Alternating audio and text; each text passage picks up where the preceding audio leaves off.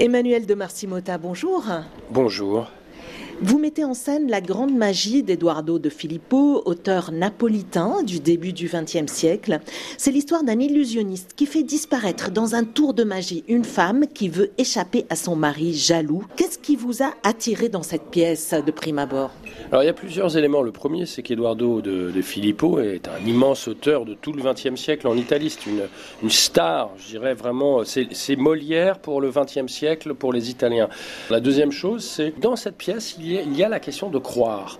Et je me suis dit que c'était un sujet qui me semblait important aujourd'hui. Est-ce qu'on peut croire en quelque chose?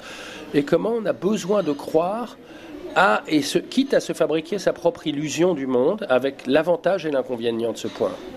Alors vous avez inversé les rôles dans votre mise en scène. C'est le mari qui disparaît et la femme qui se retrouve seule. Ça change quelque chose? Pour moi, c'est important parce que souvent, les pièces, quand même, euh, les rôles d'hommes prédominent, si vous voulez, dans l'écriture du théâtre, hein, de La Nuit des Temps aujourd'hui. Alors évidemment, il y a des grandes pièces comme Antigone et, des rôles magnifiques, Phèdre, mais ce sont souvent des rôles titres.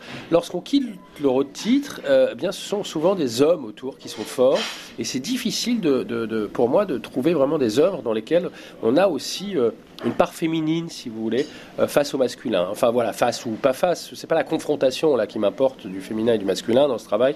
Et c'est pas non plus la question de l'égalité, si vous voulez. C'est la question de la richesse. Il est question aussi euh, du jeu. Tout est jeu, dit l'illusionniste, hein, à l'image de la vie finalement, hein, pour Eduardo de Filippo. Oui, là, le jeu est un, un mot très important dans la pièce. Il revient une trentaine de fois. C'est-à-dire l'idée et il le dit, Eduardo De Filippo, que la vie est un jeu. Un jeu avec des jeux de rôle qui nous sont attribués. C'est une idée aussi qu'on retrouve chez Pirandello et chez d'autres auteurs du XXe siècle, chez Ionesco, il dit aussi autre chose, Eduardo De Filippo, nous sommes tous reliés les uns aux autres dans ce jeu. Et si l'un de nous disparaît, eh bien ça affecte l'autre. Et en même temps, c'est un pur plaisir de théâtre, je crois, à travers le jeu, c'est-à-dire finalement la dimension ludique, euh, et de se rappeler que euh, après tout, tout ça est futilité, puisqu'on a une existence et autant essayer de la jouer le mieux possible.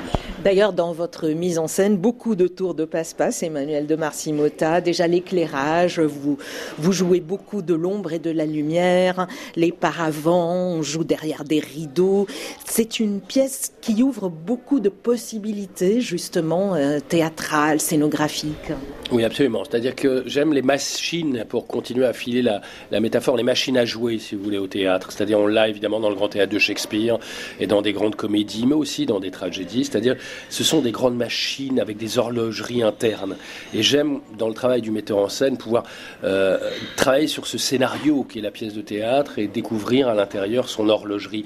Et qui va permettre de mettre en jeu, justement, l'illusion, euh, le tour de passe-passe, euh, jouer avec le spectateur, guider son regard, l'emmener ailleurs, c'est-à-dire lui permettre aussi de rêver tout en suivant une histoire.